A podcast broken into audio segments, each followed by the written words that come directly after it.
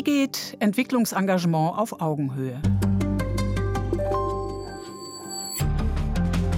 Entwicklungshilfe verpufft oft wirkungslos. Gelder werden vergeudet, gar neue Missstände erzeugt. Das Nachsehen haben die Spender und vor allem die Menschen, bei denen die Hilfe eigentlich ankommen soll. Geht das auch anders?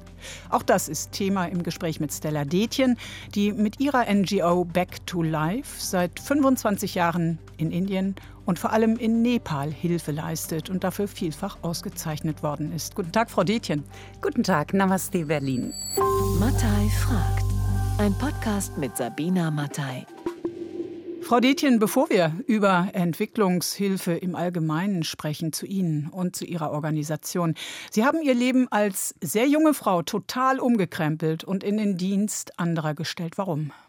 Naja, ich war auf einer Rucksackreise, sah die Armut. Also ich bin in Deutschland als Wohlstandskind aufgewachsen, kann ich gar nicht anders sagen, Mittelklasse. Und dort begegnete ich der wirklich harten Armut. Und ich dachte, ich kann meinen Beitrag dazu leisten, das zu ändern. Und deshalb habe ich in Berlin, also deshalb fühle ich auch so eine Herzensverbindung zu dieser Stadt, vor 25 Jahren Back to Life gegründet. Und seitdem konnten wir mit der Hilfe zur Selbsthilfe, die wir anbieten, abertausende Menschen helfen. Ich frage jetzt mal ganz ketzerisch, war die Gründung von Back to Life im Grunde die logische Folge eines Selbstfindungstrips?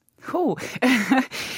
Ich weiß es nicht. Also ich war damals sehr, sehr glücklich mit dem, ähm, was ich in Europa hatte. Und ich gebe zu, dass die ersten Jahre, gerade die in Indien, sehr, sehr hart waren. Als junge Frau dort alleine musste ich meinen Mann stehen. Also das war sehr, sehr hart. Ich bin dann Jahre später, habe ich das um Nepal erweitert. Auch dort mache ich es mir insofern nicht einfach, weil wir uns das Hochgebirge ausgesucht haben als Fokus. Denn das ist das Gebiet, wo Hilfe am seltensten ankommt. Und die Menschen in Nepal leben von der Agrikultur arbeiten wirklich hart. Es sind ganz bodenständige Leute und trotzdem reicht es oft nicht, um die Familien durchzubringen. Und da wollte ich wirksam werden, eben wie gesagt durch diese Hilfe zur Selbsthilfe. Wir verschenken nichts, sondern wir geben den Menschen die Chance, durch ihre eigene Leistung, durch ihre Initiative, sich aus der Armut zu befreien.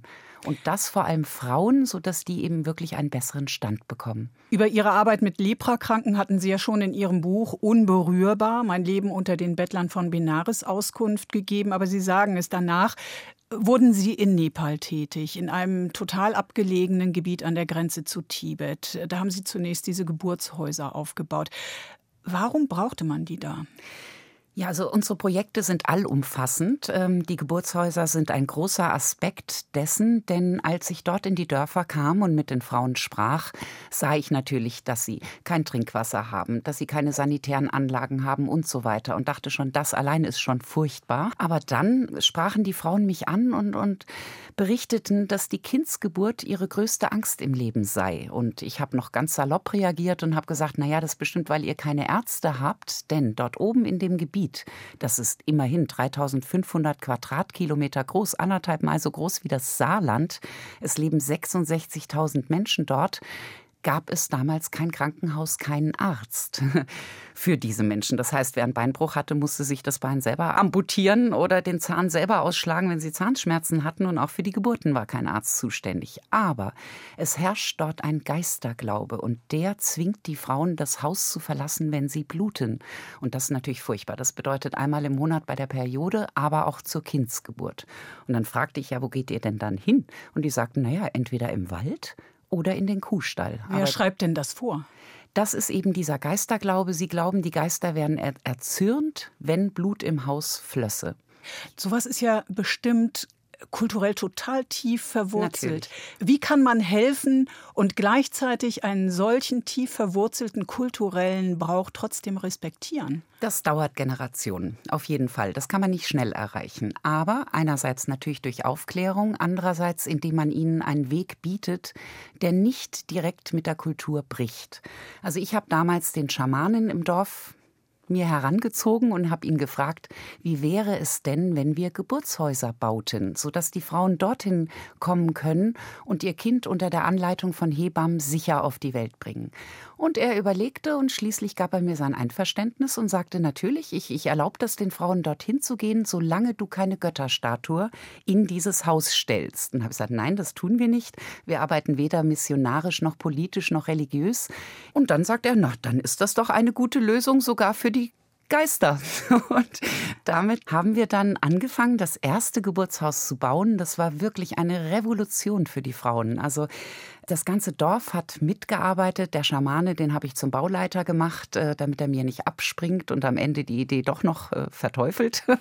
So ist in mühsamer Handarbeit, also dort oben in den Bergen, es gab damals keine Straße, die rein oder herausführte, kein Straßennetz, ähm, kein fließend Wasser, kein Strom. Das bedeutet auch keine Baumaterialien. Die mussten wirklich aus dem Fels gebrochen werden und jeder Stein dann in die Mauer eingefügt werden. Alles Richtig Handarbeit. harte Arbeit. Richtig harte Arbeit. Und bei all unseren Bauprojekten verlangen wir, dass die Dorfgemeinschaft mit tätig wird. Also die müssen mit am Fundament graben, die Sachen da herantragen, damit sie sich damit identifizieren. Also ich sehe oft bei anderen, da werden Dinge hingezaubert, mit denen dann die Dorfgemeinschaft in dem Sinne vielleicht nichts anzufangen weiß. So haben die Menschen gesagt, wir haben dieses Geburtshaus gebaut, wir erhalten das auch und sind natürlich stolz darauf. Und dann kann das funktionieren. Und mittlerweile haben wir 15 Geburtshäuser.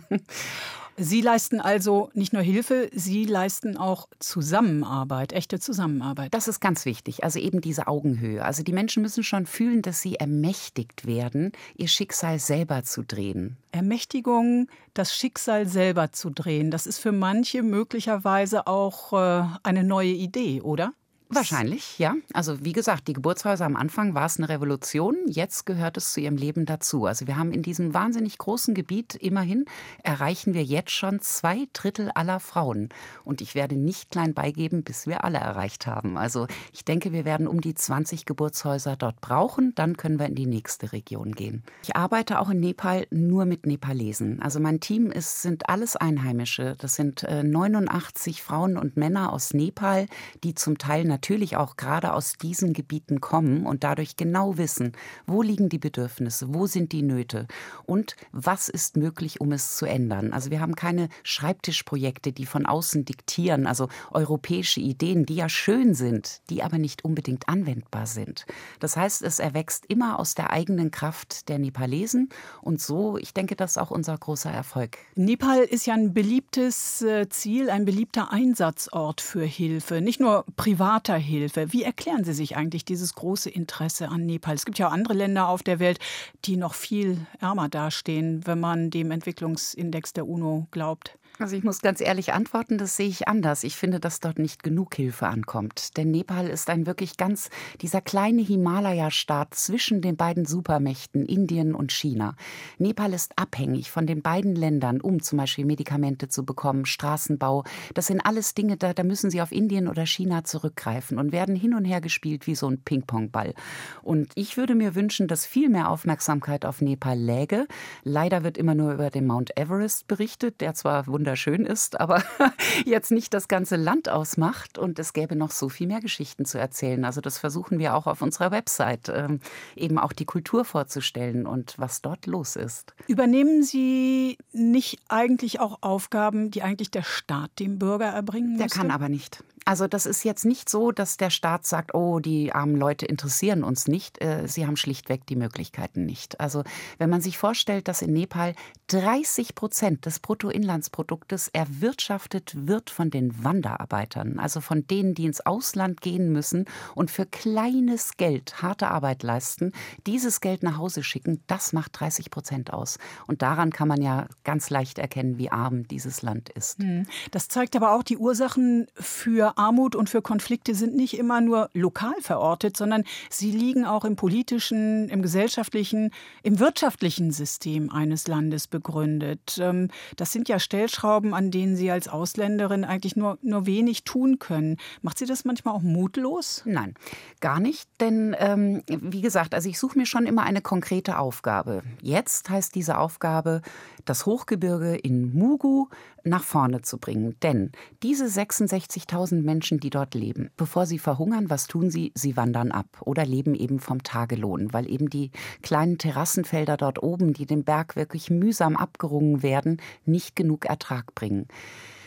Ja, wenn sie abwandern, landen sie in der kompletten Armut. Äh, viele können nicht genügend lesen und schreiben, sind nicht ausgebildet. Das heißt, sie könnten in Kathmandu gar kein Auskommen finden. Also sehe ich das als unsere Aufgabe, die Möglichkeiten dort oben zu verbessern, sodass sie in ihrem Gebiet bleiben können und dass sie eben dort eine Perspektive erlangen. Und das gelingt natürlich einerseits durch Gesundheitsprogramme, aber auch durch Bildungsprogramme. Wir haben 37 Schulen schon gebaut. Viele von denen führen die Kinder mittlerweile zum Abitur. Und damit haben die wirklich eine, eine Chance, ihr Mugu in die Zukunft zu bringen. Sie sind groß und blond, eindeutig ein Weißbrot.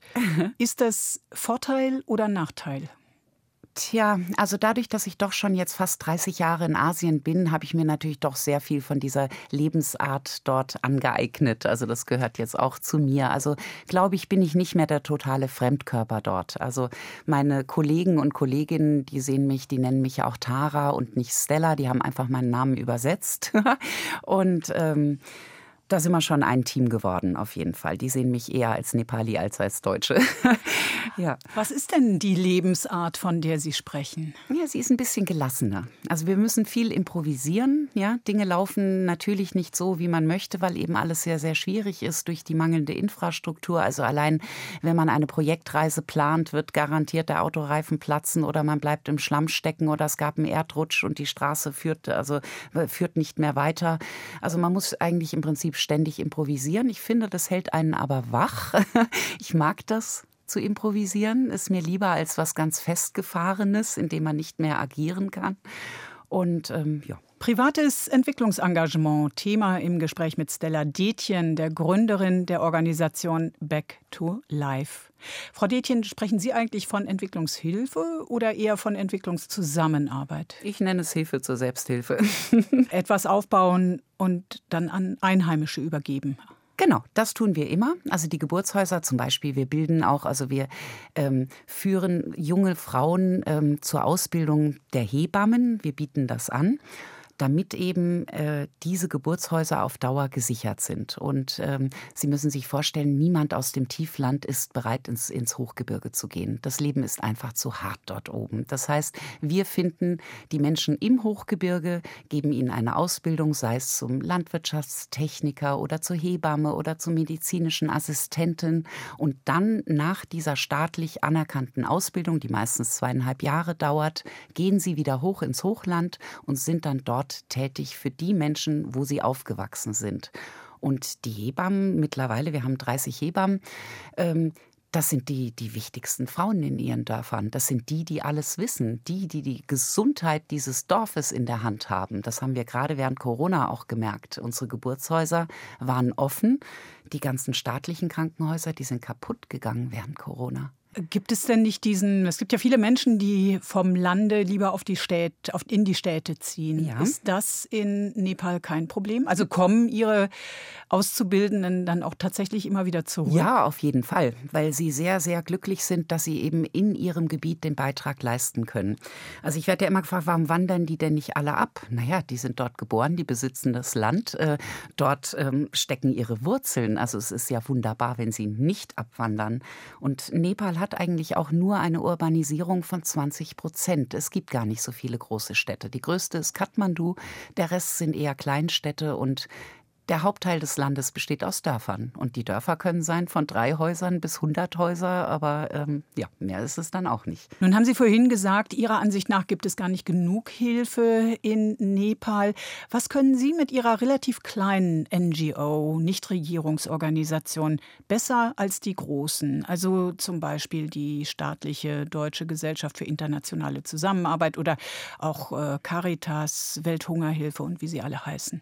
Nee, ich möchte jetzt gar nicht schlecht über irgendjemanden anderen reden. Ich kann jetzt nur über mich selber reden. Also bei Nein, uns, aber es gibt sicher Unterschiede. Ja, natürlich. Also bei uns sind einfach die Entscheidungswege kürzer und schneller zum Beispiel. Wir können wirklich ad hoc auch reagieren auf Situationen. Also neben den vielen großen Programmen, die wir haben, also von sauberer Energie, Umweltprogrammen, Einkommensförderung, können wir aber auch auf Einzelschicksale reagieren. Und äh, ich gebe zu, gerade diese Einzelschicksale sind die, die auch mein Herz erfüllen. Also zum Beispiel, wenn wir ein verbranntes Kind treffen oder davon hören, dann können wir dieses Kind zu einer Operation ins Tiefland bringen, in die Schule schicken und eben den weiteren Lebensweg begleiten, sodass ähm, aus einer Behinderung zum Beispiel kein Nachteil entsteht, sondern dass wir haben so viele Kinder, aber auch Erwachsene, denen ein Bein fehlt, ein Arm fehlt. Ähm, das mag in der Stadt vielleicht stemmbar sein, aber nicht im Hochgebirge. Ähm, da gibt es noch nicht mal Straßen, da würde sogar ein Rollstuhl gar nichts helfen. Das bedeutet, in dem Moment können wir für diese Menschen da sein und ihr Schicksal drehen. Und ähm, das können Große nicht. Ich glaube, dass sie da nicht ganz so flexibel sind. Also ich denke, dass die wahrscheinlich schon alles eingeplant haben für die nächsten Jahre. Das haben wir natürlich auch. Haben wir ein Budget, äh, dem wir folgen und haben Projektplanung. Die wir einhalten, aber wir haben eben noch den Raum, um Dinge mit aufzunehmen. Also gerade wenn ein Erdrutsch passiert und ein halbes Dorf wird verschüttet, das sind dann Momente, da sind wir dann sofort zur Stelle und müssen nicht erst den Antrag stellen und dann muss unsere Zentrale irgendwas dazu sagen, sondern die Zentrale bin ich dann und sagt dann einfach schneller ja. Kurzer Dienstweg. Genau, also. genau. Äh, sind Sie denn die einzigen äh, EZ-Akteure, sage ich jetzt mal so im Jargon der Entwicklungszusammenarbeit, die in Mugu tätig sind? Nein, das sind wir Gott sei Dank nicht mehr. Also es gibt schon noch andere. Wir haben auch viele Kooperationen. Also wir sind mittlerweile sehr gut verbunden mit äh, verschiedenen Krankenhäusern in Kathmandu, verschiedene Fachrichtungen von Herzspezialisten bis eben hin zu Verbrennungs ähm, Operationen. Und äh, wir halten zum Beispiel Healthcamps oben im Hochgebirge. Dafür nehmen wir dann die Ärzte aus Kathmandu mit für zehn Tage und bieten dann den Menschen dort oben Behandlung an. Diejenigen, die dann eine Operation brauchen, werden von uns ausgeflogen ins Tiefland und ähm, diese Krankenhäuser, diese Kooperationen ermöglichen uns dann die Weiterbehandlung. Und ähm, auch mit anderen NGOs sind wir verbunden. Wir schlagen ja auch immer wieder neue Kapitel auf. Also deshalb bleibt die Arbeit ja auch so spannend. Also jedes Jahrzehnt bringt etwas Neues. Ja, vorher ist ganz wichtig ist natürlich die saubere Energie. Sie, die Menschen dort oben, die kochen noch am offenen Feuer. Das offene Feuer ist in der Mitte von ihrem Raum. Das birgt natürlich eine riesige Brandgefahr, eine Gesundheitsgefahr, weil alles voller Ruß ist in diesen Räumen. Und die Frauen müssen auch täglich stundenlang laufen, um das Holz zu besorgen, um überhaupt kochen zu können. Jetzt haben wir rauchfreie Öfen, die wir ihnen zur Verfügung stellen und schon äh, sparen sie eine Menge Holz ein und müssen auch nicht mehr abholzen. Und so entdecken sie immer wieder neue Tätigkeiten, immer wieder genau. neue Felder, wo sie aktiv Müll. werden können. Also mittlerweile wurden Straßen gebaut. Es führen jetzt Straßen an das Randgebiet. Das ist natürlich toll, weil es den Handel ermöglicht und weil es den Menschen die Chance gibt, ihre Produkte, die sie auf dem Feld erwirtschaften, tatsächlich zu verkaufen, gewinnbringend. Aber es bringt natürlich auch neue Produkte in das Gebiet und damit Müll. Plastikmüll, mhm. der einfach in die Gegend geworfen wird. Es gibt noch kein Konzept. Und das sind eben alle diese neuen Kapitel, die dann wieder aufgeschlagen werden. Da lernen wir dann neu hinzu, aber auch eben durch Kooperationen. Wir wenden uns dann natürlich an andere NGOs, fragen, wie macht ihr das denn eigentlich? Und so befruchten wir uns gegenseitig. Wer in der Entwicklungszusammenarbeit tätig ist, der muss sich oft auch arrangieren, muss zum Beispiel auch mit Bestechung und Bestechlichkeit umgehen ein großes Problem, wie ich in Afghanistan gesehen habe, aber auch in Indien. Wie gehen Sie damit um? Können Sie sowas abwehren? Also das habe ich in Indien auch äh, sehr erlebt. Ähm, in Nepal geht es uns Gott sei Dank nicht so. Also in Nepal wird das alles durch das SWC geregelt. Das ist das Social Welfare Council. Und dort müssen wir unsere Projektanträge einreichen.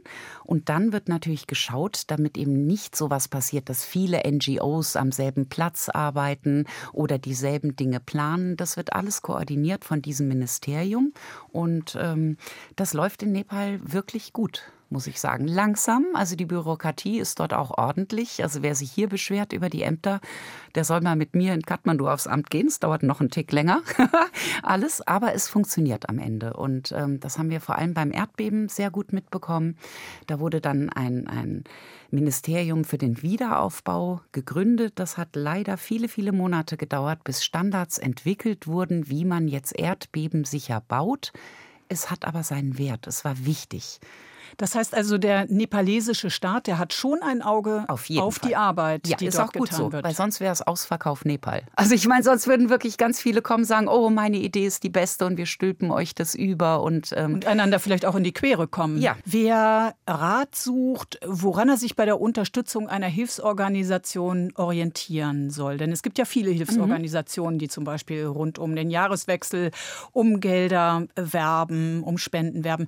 Da wird dann oft geraten, darauf zu achten, wie viel Geld in Verwaltungen und genau. Gehälter des EZ-Personals geht und wie viel bei denen ankommt, deren Lebensverhältnisse da verbessert werden sollen. Wie sieht denn das Verhältnis bei Back to Life aus? Ja, also ich denke, wir sind da ganz normal angesiedelt. Also wir versuchen natürlich genauso wie jeder unter diesen magischen 20 Prozent zu bleiben. Und ähm, dadurch, dass wir aber über 55.000 Menschen täglich mit unserer Arbeit erreichen, brauche ich 90 Mitarbeiter dort unten und Mitarbeiterinnen. Das sind Einheimische, aber natürlich werden die auch bezahlt, weil sie hauptberuflich tätig sind und weil sie eben auch aus der Entwicklungshilfe kommen. Also die wissen, was sie tun. Und ähm, natürlich äh, in Deutschland habe ich, führe ich nur ein ganz kleines Büro, um eben Gehälter zu sparen. Und wir produzieren alles selbst in unserem Büro. Äh, selbst das Namaste-Magazin, das man bei uns auf der Website findet, wird alles bei uns erstellt. Also wir haben keine teure Werbeagentur oder solche Sachen. Und damit versuchen wir eben, dass das Geld wirklich bei den Menschen ankommt. Und das tut es auch. Ihre Organisation Back to Life hat jetzt gerade das 25-jährige Jubiläum begangen. Was haben Sie sich nun für das nächste Vierteljahrhundert vorgenommen? Ja, also viele sagen mir, oh, du bist bestimmt stolz und guckst auf 25 Jahre zurück. Aber ich weiß, da liegt noch eine ganze Strecke vor uns. Also ich habe vor kurzem eine Stiftung gegründet, die auch den Namen Back to Life trägt. Denn wir haben mittlerweile über 70 Gebäude gebaut in Nepal. Es werden bald 100 sein. Wir haben 150 Kilometer Trinkwasserleitung per Hand in den Bergen verlegt. Und auch da werden es immer mehr Kilometer sein die gilt es zu erhalten. Natürlich übergeben wir immer diese Gebäude der Gemeinschaft. Wir bauen auch nur auf Grund, das uns von der Gemeinschaft zur Verfügung gestellt wird. Also wir kaufen den Grund nicht. Back to Life möchte kein Großgrundbesitzer irgendwann sein.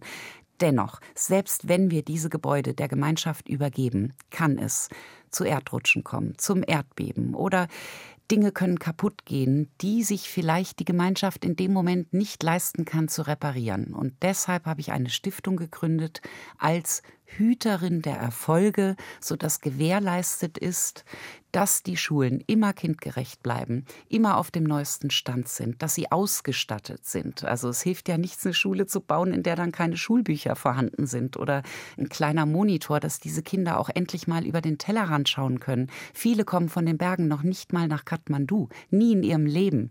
Aber ähm, sie sind genauso wissensdurstig wie jeder Mensch hier auch. Und ähm, das versuchen wir dann durch die Stiftung abzupuffern. Also wir bekommen mittlerweile Gott sei Dank auch immer wieder Erbschaften oder Vermächtnisse anvertraut. Und die sind natürlich in der Stiftung fantastisch aufgehoben, denn das sichert mir das Fundament für die Zukunft, weil sonst müsste ich irgendwann aufhören zu bauen, weil von dem normalen Pot, mit dem ich die Programme bezahle, könnte ich das Geld dann gar nicht mehr nehmen. Also brauche ich beides und ähm, das gilt es jetzt. Sie steckt noch in Babyschuhen. Aber wie gesagt, der Verein wurde ja damals auch in Berlin gegründet. Ganz, ganz klein. Und jetzt sind wir doch schon so groß geworden, dass dieselbe Hoffnung hege ich auch mit der Stiftung. Frau Detjen, Sie haben sich Hilfe zur Selbsthilfe, Hilfe, Entwicklungshilfe auf Augenhöhe auf die Fahnen geschrieben. Wie geht das? Ja, also einerseits dadurch, dass die Einheimischen eben ähm, die Programme designen und durchführen aufgrund ihrer Bedürfnisse, aber auch ihrer Möglichkeiten. Und ich arbeite vom ersten Tag an zusammen mit den beiden nepalesischen Direktoren, der eine für Programme, der andere für Finanzen, die Kendra und Ajut. Und ähm, was mich so beeindruckt hat, als ich die beiden kennenlernte, war, dass sie eben auf Augenhöhe mit den Menschen agieren. Also eben nicht dorthin kommen und sagen, du, sondern sie siezen jeden, was in Asien nicht unbedingt der normale Fall ist. Ja? Wer eine höhere Kaste hat, erlaubt sich einfach dem Ärmeren den mit Du zu betiteln. Und wir versuchen eben auch äh, zum Beispiel die Schamanen, die Bürgermeister, also all die wichtigen Personen dort und immer auch die Frauen mit an Bord zu holen. Also wenn wir Komitees gründen, dann achten wir darauf, dass eben auch die Frauen ihre Stimmen haben und dass nicht über ihren Kopf hinweg irgendwas ähm, entschieden wird. Und ich denke, das wissen die Leute sehr zu schätzen. Vielen Dank, Stella Detjen. Ich danke Ihnen. Nachhören können Sie das Gespräch mit der Gründerin der Organisation Back to Life jederzeit in der RBB 24 Inforadio App. Am Mikrofon verabschiedet sich Sabina Mattei. Mattei fragt ist ein Podcast von RBB 24. Alle Folgen gibt's in der ARD Audiothek und unter rbb24inforadio.de slash podcasts.